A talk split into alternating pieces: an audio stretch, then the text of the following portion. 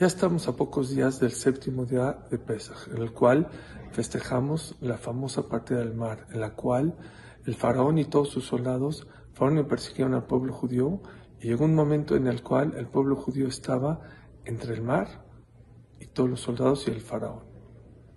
¿Y saben qué dice la Gemara?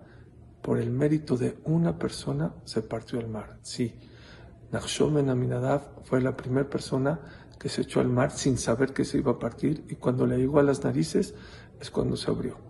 Dice el Maril Diskin que cuando Kosh ve que un yudí da la vida o sacrifica algo por el otro, Kosh puede mandar muchísimos milagros. Estamos en una época en la cual Dios nos puso no sacrificar la vida, pero sí sacrificar nuestro ego, nuestro tiempo, a veces nuestro dinero por hacer sentir bien y por ayudar a los demás.